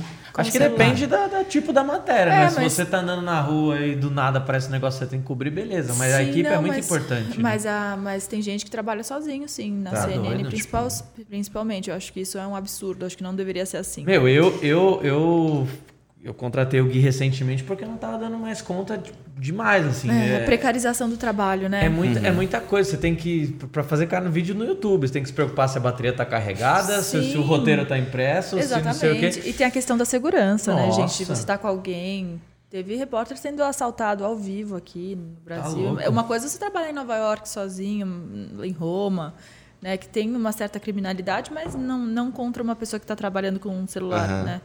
Aqui. A Sim, aqui celular taxa é ouro, é, pode é, crer. exatamente. Ah, e é- é, esse negócio é muito importante para até para você, o que você tá, o que você quer fazer, o que você tá disposto a fazer, você fazer com qualidade. Né? Exato. Ter a, tua, sua, a sua equipe junto.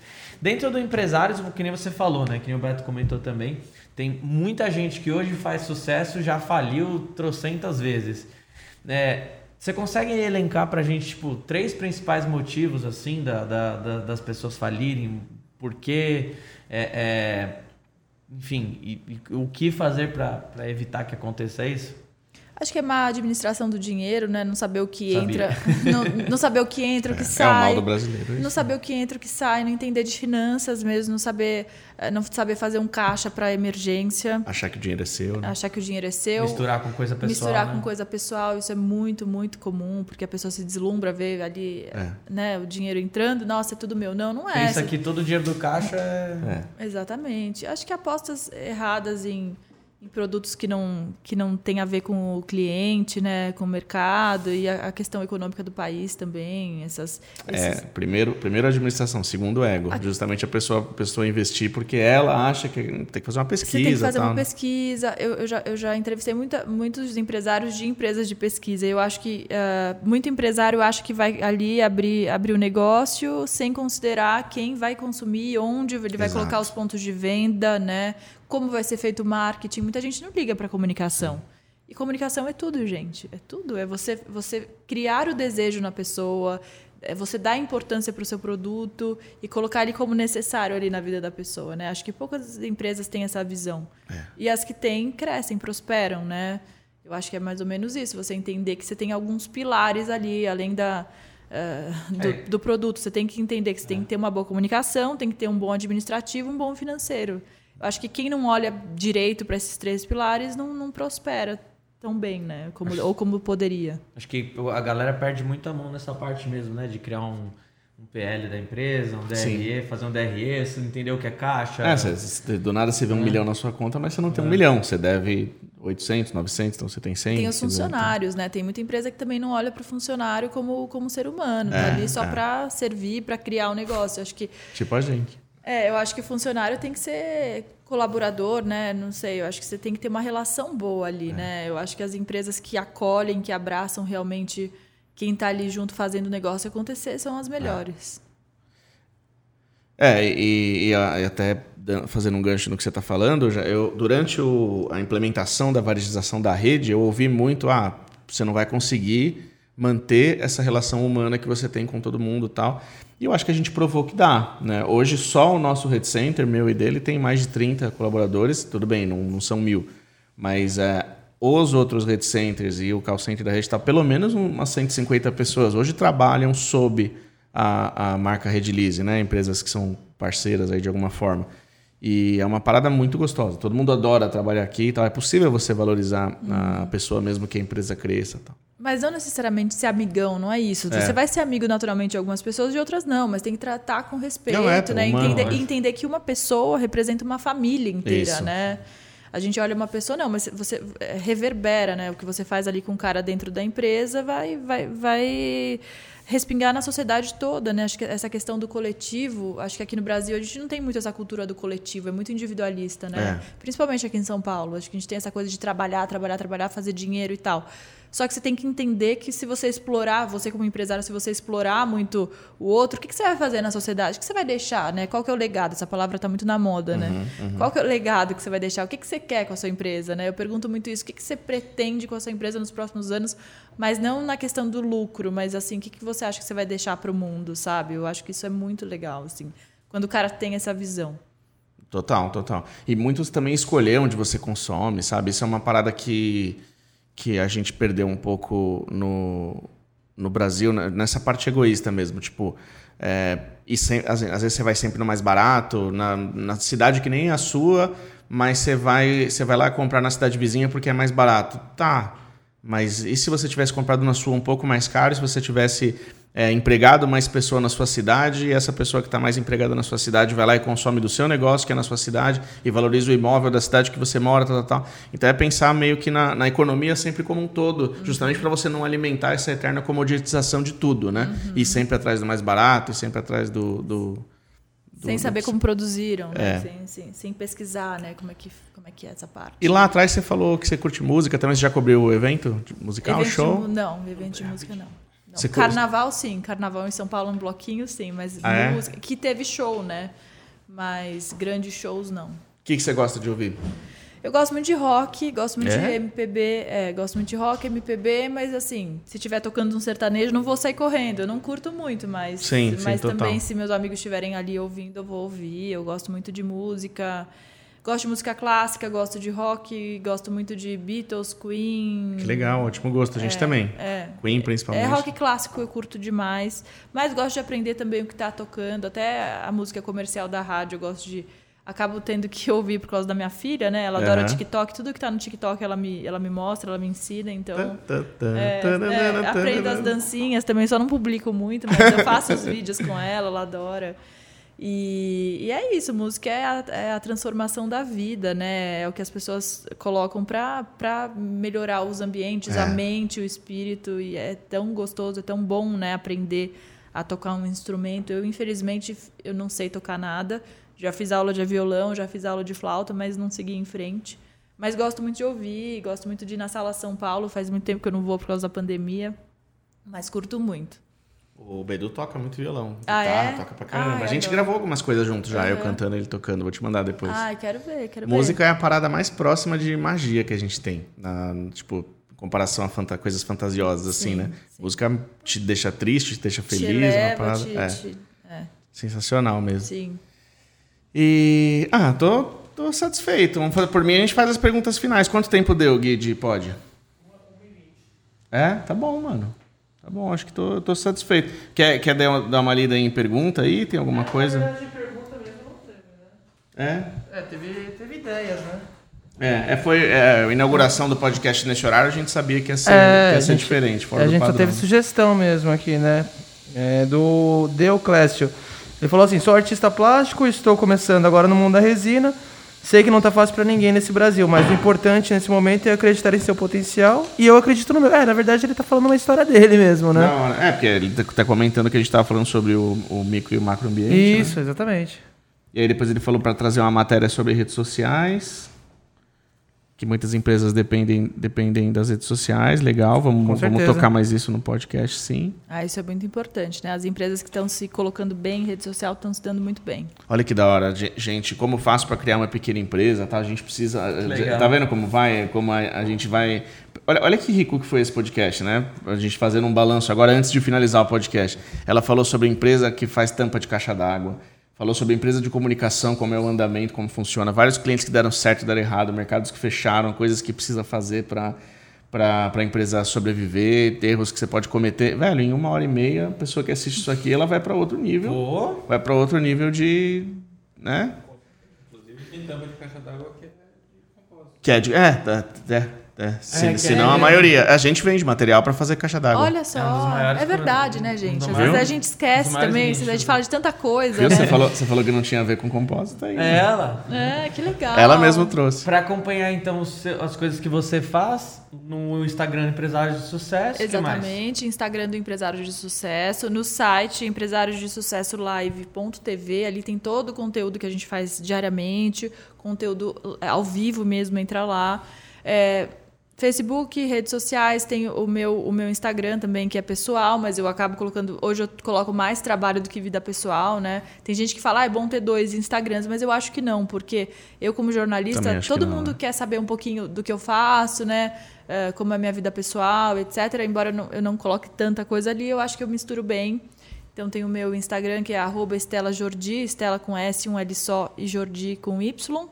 E tem o meu trabalho no YouTube, eu tenho um canal no YouTube que eu coloco ali algumas coisas da, Eu da vi. Colômbia, Legal. né? Posto ali, mas tenho que ser, ser, ser mais ativa nas redes sociais. Eu confesso que eu preciso me inserir melhor nisso. Acho que eu sou muito tradicional nessa coisa do jornal, ficar ali dentro muito presa à marca, né? Ao SBT, CNN, Globo News e tal, e eu preciso entrar mais nessa rede social. Não, conta com a gente nisso aí. Até pra parte de arte, que você falou que você tem vontade de, de tocar mais Sim, também. demais. Eu acho que ano que vem é o ano que a gente tem que falar da semana de 22, né, que é o centenário. Isso eu quero fazer um trabalho mais voltado a isso, né, falando do perfil dos, dos, dos poetas, dos pintores e, e acho que é muito importante isso para a gente olhar para o Brasil e valorizar, né, que eu acho que a gente olha tem muito É. essa síndrome do vira-lata, é verdade. Sim. E, e valorizar e crescer, porque a gente tem é, é um oceano azul aí o nosso país. A gente é um país co- continental, né? Só o estado de São Paulo tem 40 milhões de pessoas e já é do tamanho da, da Itália, da Alemanha, enfim. É. É, é muito bom a gente olhar pra gente e, e perceber o nosso potencial, né? E gente a fim de fazer as coisas, né? Então é muito bom. O que, que, a- Gente, que que a Estela diria pro, pro nosso pro nosso nosso cliente no- que, que tá abrindo uma empresa aí? O que que você que que você diria para ele Dado, dado tudo que a gente conversou aqui, quais dicas Coi- você coitado. daria? que tenha coragem, que seja aberto e que faça diferença, que, que tenha uma visão macro, né? Não pense só no lucro. Eu acho que essa coisa de pensar só no lucro e pensar só em si, acho que só esvazia as coisas, né? Acho que é, é fazer a diferença na sociedade. Acho que essas empresas são as melhores e, e que se colocam bem, né? Que conseguem vender mais, porque acho que se conectam com o ser humano mesmo, que a nossa essência é coletiva, né? A gente tem que entender isso, que no fundo a nossa essência é coletiva. E, Ó. tenha, e tenha um psicólogo por perto sempre. Né? Sempre um. E é um, um Lexotan, né? Como é que o Bebe, o Bebe fala do Chupim? Um Um Rivotril, né? Ó, o, o pessoal tá começando a se apresentar aqui no, no fim da- do podcast. O Clóvis Sakamoto tá assistindo. O Olá. cara, é, cara é importantíssimo no, no nosso Sim. mercado. Esse cara é que referência. bacana. Oi, Clóvis. Ele participou aqui também, é. O Legal. Edgar do Fazendo Mundo também, ele, ele é, é Foda. foda, eu ia falar. Ele, ele é uma par de coisa, mano. Ele é foda demais. Ele também é influenciador Designer, nesse, né? nesse nosso. Sim. Ele faz umas, umas joias lindas de madeira. Eu vou falar pra ele fazer uma pra você de presente. Olha, obrigada. Ô, faz pra Estela uma joia, por Ah. favor, Edgar. Olha só. Não seja. Não que seja. bacana, vai ser um prazer usar. Parabéns pela entrevista, parabéns, Estela. Obrigada. A Flávia tá falando que trabalha há 11 anos com personalizados e 3 anos com resina. A quantidade de gente que começou a trabalhar com resina saturou algumas áreas, temos que focar no exclusivo. É isso aí, Flávia, é o que a gente estava falando. É, é você sair do. A a gente não vive num país onde você consegue simplesmente colocar o seu dinheiro para trabalhar. Você tem que ser criativo ao redor disso. Então, se você já tem a técnica de, de trabalhar com personalizado e já aprendeu a trabalhar com resina. É, ou, aliás, melhor dizendo, com compósitos que são, que são é, Olha literalmente infinitos, né? Super lindo. Esse é do Possibilidades. Esse é do Edgar, Olha, né? parabéns. Ele vai fazer um pra maravilhosa. você. Eu prometo. Gente, muito Em lindo. nome dele. Muito, muito lindo. Obrigada. Esse não é pra mim, né? Esse é seu. Dá uma olhada. Esse- Mas esse é olha dele, que né? coisa linda. Eu adoro essa cor. Adoro o verde. Tá, Dá já fica a dica, Edgar. dá uma olhada no, no Instagram dele depois. Dá isso pra ela. Não, é dele, gente. Imagina. ah, é do Edgar? ele é seu. Sério? É lógico que é. Poxa, vai me dar sorte. Aê, Edgar, já Obrigada. fez, hein, mano? Tempo recorde. Valeu. Nossa, que Olha, rápido, mandou, tio. Mandou em Beto, já, já mandou Esse daí, rapidinho. esse daí Obrigada. foi, esse daí foi produzido no curso que ele lançou. Tá. No curso de, de produção de biojoias. Animal, né? Madeira Animal, com resina, fica muito lindo, velho. E ele exporta já? Acho que já Alguma, coisa, é, mais, alguma coisa, mais sim. picado, né? É. Super legal. Com certeza, bastante. Não sei se bastante, mas ele já, eu sei que ele já fez vendas pra fora do Brasil. Parece sim. uma pedra, né? Sei lá, muito lindo. Muito É. lindo, fica. E a resina tem, tipo, resistência. Dá pra ver aí? Tá dando pra ver?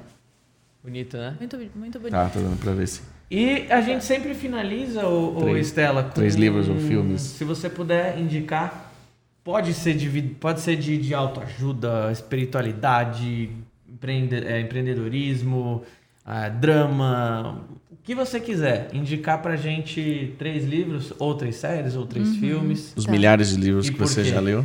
E por quê? Bom, eu gosto das Mulheres que Correm com Lobos, que é um livro bem grande de uma psicanalista. Eu acho que ela é polonesa.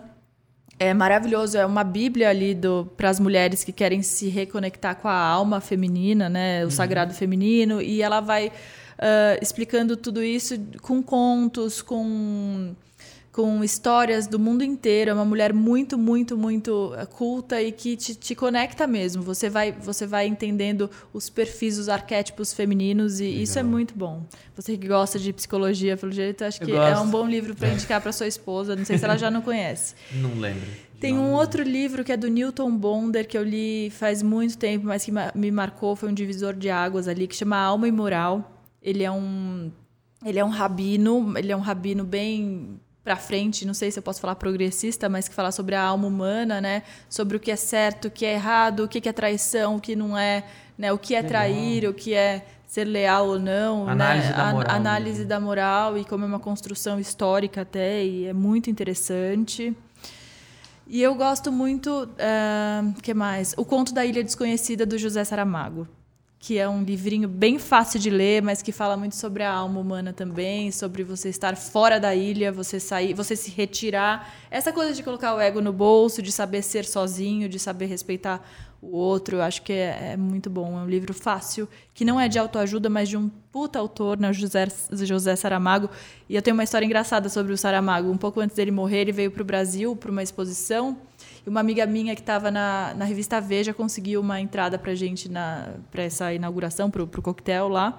E a gente foi e eu consegui um, um autógrafo dele, mas foi uma cena muito Legal. engraçada, que eu corri atrás dele para pegar o, o autógrafo. Eu peguei num, num livro chamado A Viagem do Elefante, que é muito bom também, mas que eu conheci esse cara antes de morrer. Então, nossa, eu tenho muito orgulho disso. Da É uma- é, então, literatura é muito importante. Até preciso ler mais. Eu, com uma filha pequena, muito trabalho, estou lendo pouco, porque eu dois, gostaria. dois dos livros que você indicou falam sobre alma, moral. O que, que você acredita, assim, de, de espiritualidade? O que, que você tem de... Eu acredito que a gente já tem uma memória que a gente traz de outras vidas. Eu, eu, eu não sou, eu não frequento nenhum centro espírita, mas eu, eu aprendo muito em casa sobre isso, porque minha mãe a- acompanha muito, né? Ela, ela, ela faz muitas aulas, ela lê demais. Eu não leio muitos livros espíritas, mas eu acredito sim que a gente traz no nosso DNA um conhecimento de outras vidas do além, não sei de onde. Eu acredito em Deus. É, e gosto muito de estudar sobre as religiões, então sobre o catolicismo. é, quando eu fui para a Índia, eu li muito sobre o hinduísmo, né, os deuses deles, que afinal que, que são entidades que têm muito a ver também com o candomblé, né, com né, com banda. A gente ele- eles têm esses deuses que são ligados à natureza também, né, como a gente, como as religiões africanas e, e- e gostaria muito de, acho que daqui a uns anos vou estudar bastante sobre religiões. Acho que é um tema que me que me toca bastante. Começa pela sabedoria celta. Você vai adorar. Ah, que legal. Você vai adorar. Tem muito essa questão do, do, do sagrado feminino. Eles chamam de mãe natureza, né? Eles se referem muitas vezes dessa forma. Tenho certeza que você vai gostar e, e até te indico já um livro que é de uma escritora chamada Paola Aniello, que é chama Como Amar uma Mulher. Paola é, Aniello. é, e, Depois vocês e um escrevem. canal e um canal também chamado Atma Vidya que eu, que eu sigo que ele pega muito essa parte do, do, do druidismo, sabedoria celta, da, da, da- ele também fala muito do, do- Ai, da, que demais. Da, da Índia também, Sim, fala da- sim. de várias, de várias é, é, doutrinas ali, Tá. né? Então, é, acho, recomendo muito esse- essas duas pessoas aí. São, eles são um casal, na verdade, né? E, Eu, e é isso. eu fiquei curioso. É, que paralelo que você fez com, com é, a re- religião indiana e, e Ó, o Edgar falou, estou lixando um pra você agora. Tá lixando agora. Obrigada. Ah, e o Vitor falou, Beto, você tá um gato, pega eu, cachorro. Então, é, que- a, que essa paralelo que ques- você essa, fez? essa Porque eu, questão da natureza, né? Porque que eu conheço lá da, da Indiana, Je- Jeshua, é, Ganesha, É, Ganesha, Parvati, é. é, eles têm eles têm vários vários tem mais de mil, né? Não sei quantos, acho que as pessoas que conhecem mais podem me corrigir, mas são mais de mil deuses lá eles Ganesha. É, Ganesha, Parvati, tem, tem vários nomes. E eles têm muito a ver com a natureza, né? Então, é, é o deus da, da água doce, o deus da sabedoria, né? O Ganesha da sabedoria. Tá. Então, tem a ver com, essa, com questões humanas, né? Com valores humanos e também com, com as forças da natureza. Então, Mas não tem pra, dogma parecido, prática parecida, tipo incorporação, essas coisas? é? Você você chegou a estudar a prática da... Que da... eu saiba, não. Que eu saiba não Tá, também. fiquei curiosão é, agora. Tá. Que eu saiba não também, mas, ah, mas os deuses que eles cultuam tem muito a ver com as entidades, assim. Legal. Acho que isso faz parte da, da alma humana, né? De você, de você colocar as forças da natureza como, como, como as forças que regem a sua É, vida, né? Eu piro muito nisso que você tá falando. Essa parada da, da memória, não digo celular, mas tipo. É só de você pensar que você vai morrer, vai se desfazer, tal, ao ponto de quanticamente você se espalhar pelo mundo novamente. Você vai virar uma planta, você vai virar uma vaca, você vai virar um adubo, você vai. Energia, né? Você vai, você vai virar energia e você vai, você vai continuar sendo matéria. Depois que você morrer, você vai ser distribuído no, no mundo. Você vai ser absorvido pela terra tal. Então, uma molécula que está em você hoje, amanhã vai estar numa, num pássaro que está voando por aí, né? Então, tipo, é muito louco pensar nisso. Porque, de fato, é você. O que, o que te forma hoje, o carbono, a água, o, toda a, a matéria que forma você hoje, amanhã vai estar formando um outro ser tal. Então eu piro demais nisso. Eu piro no biocosmo também, na ideia de que o planeta é uma célula dentro de um corpo maior tal. Sim, sim. Porque se você pensar, eu, eu- a gente já encerra o podcast, mas que agora eu curti a ideia. É, se, não, pensa, tipo, Sim. se você. Hã? Ah, é, você tem que ser. você não vai terminar hoje, nem a pau, né? Pelo que eu tô vendo. O, por exemplo, tem uma queimada numa floresta na, na, no, no planeta, beleza? Aí ficou lá a cicatriz, ficou o corte, né? A, a queimada. Se você não fizer nada, tem todo aquele, aquele caminho da, da natureza, da chuva, da evaporação, do, do passarinho que leva a semente, que cai, tem toda aquela parada que a ciclo, gente. né? É, tem todo, tem todo aquele, aquele organismo que acontece, que do nosso ponto de vista a gente enxerga como um pássaro, uma árvore e tal, do nosso ponto de vista, e que daqui a um tempo aquele, aquela queimada volta a ser uma floresta. Que é como se a gente tivesse levado um corte no corpo e as plaquetas visitaram e trouxeram é, nutrientes e tal, e depois fechou aquilo de novo. Então, tipo, se você para para analisar o, o micro e o macro, você tem essas estruturas orgânicas tanto no micro quanto no macro. Então, Exato. então pra, pra mim... Por que, é- não eu são, ac- porque o planeta não é um or- eu, organismo eu também, acredito né? muito, Mas velho, é. nisso. Eu acredito muito nisso, que o planeta, que a planeta é só uma molécula de um organismo maior e que, tipo, tem alguém jogando xadrez e, e a gente é só, um- e a gente é só uma lêndia do- no corpo do cara, tá ligado? E aí, e aí com isso, todas... É, é, todas Alguém essa- tá jogando Ragnarok com a gente. é, é. Alguém- boa. E, e com isso, essa parte de memórias, eu acho que dentro do, dos- do que a gente consegue ou não detectar, dos neutrinos aí e tal, tem uma parte que vai sendo transportada de uma parada para outra, né? Então, um déjà vu, é uma conexão que você tem com uma pessoa, tipo assim, pô, senti um puta do imprint com aquela pessoa. Pô, será que é, ela foi feita de alguma matéria que eu fui feito lá atrás? Nunca tal? pensei assim, gente. Olha que loucura, mano. Olha só. Doido, né? Nunca pensei assim. Que loucura É demais. interessante isso. então, com isso, agora todo Vou mundo vai estudar ter... mais essa, essa área aí do... É, biocosmo, Biocosmo. cortação. Mas é, realmente a sabedoria da Índia, né? Do Tibete e tal, é muito da hora, É. cara. Tem muita coisa. Tem muita coisa legal. Tem a Kali, Kali Yuga também. Já viu Kali Yuga? Que é de, de, de, de passar momentos difíceis, né? A questão da, de, de superar, Superar. e tudo mais. é. E até a religião ateísta, tipo o budismo, porque tem um desenvolvimento pessoal. A- a- o se- seguidor de, de budismo, assim, é uma pessoa que passa a vida inteira se, se abstraindo do ego, se melhorando, assim, é incrível. E sem uma referência teológica, isso que é louco, né? É, não é, que eles, não é que né? eles não acreditam em Deus, né? Mas é que é, é, o budismo, pelo que eu vejo, assim, é, eles não O budismo é ateísta. É, que não é que não acredita em Deus. A minha, o meu, minha percepção do budismo é eles não é, eles não colocam Deus como um O centro ali. não é, como um não dá pra você explicar o que é. Deus é tudo. Deus é tudo e todos, né? Não é uma Tipo, imagem, não é um, é, não, um não, é, ser, uma, não é uma uma pessoa, entidade. né? Tipo, exatamente. é. eu, vejo, eu vejo dessa forma, né? que não acredita, né? Uhum. Até porque o budismo acredita no, no reencarnação e tudo. Na tudo. verdade, é o Deus Brahma, que é o Deus manifesto em tudo, né? Exatamente. Eles acreditam e eles sabem que eles, eles têm essa consciência. Exatamente. Deus é o todo que está em tudo, né? Eles acreditam muito, muito nessa. Você, Temis Ferreira, você conhece? Conheço, é meu namorado. Ah, tá, tá mandando um salve aqui, Ah, ó. oi, oi, Temis. Mandando um, Tudo bem? Que bom que você chegou. um beijo a essa grande profissional. Ah, um O beijão. Klaus, o Klaus falou isso que o Beto falou, parece o final do MIB. Por quê? É, pode crer, da câmera saindo Ah, pra longe e os. ET jogando xadrez, assim. Olha só. Então chega. É isso aí. Gente, muito obrigada. Foi ótima a conversa aqui. Eu Também, tô felizão. Legal. Eu que agradeço e vamos continuar o contato. Com Vamos... certeza. Obrigada pelo convite. Eu que agradeço. Obrigado, pessoal, que ficou aí até agora. Valeu, gente. Finaliza aí no Insta, por favor. Valeu, galera do Insta.